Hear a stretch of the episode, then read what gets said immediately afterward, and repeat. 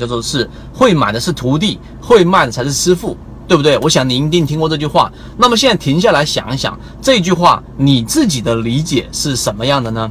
会买的是徒弟，会卖的是师傅。你停下来想一下，那很多人的想法可能就是。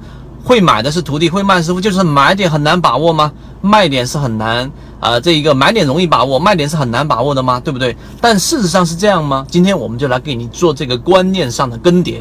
这句话真正的理解，并不是刚才我们大部分人所理解的买点很容易把握，谁都任何一个地方都好去学习买点，KDJ 金叉、mac 金叉都可以作为买点，靠日五日均线也可以买点，五日均线、十日均线的这个黄金交叉也能成为买点，而卖点呢是比较难把握的。但是这个观念在我们的圈子里面，其实你你要更深一层的理解是。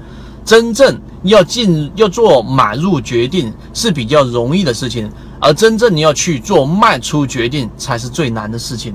这里面无关买卖点的好与坏，我说的就是在做这个决策的这个事情上，你去做出卖卖股票的难度是远远大于要去买股票的难度的。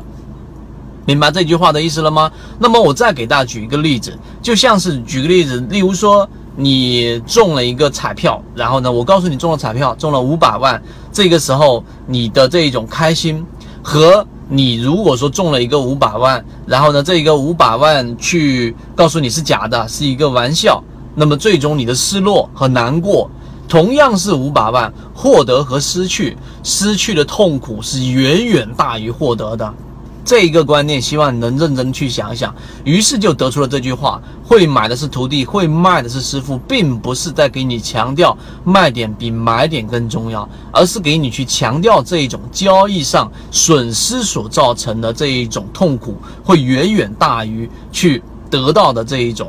这一种感受，所以很多人真正买了股票，其实很多人买股票都赚钱了，但问题就出在你买了赚钱的股票，不愿意把股票给卖出去，最终才会造成了你的损失。其中涉及了很多心理学的效应，例如说沉默效应、鳄鱼效应，这一个我们在公众号上面都有详细的发文和视频给大家去讲解。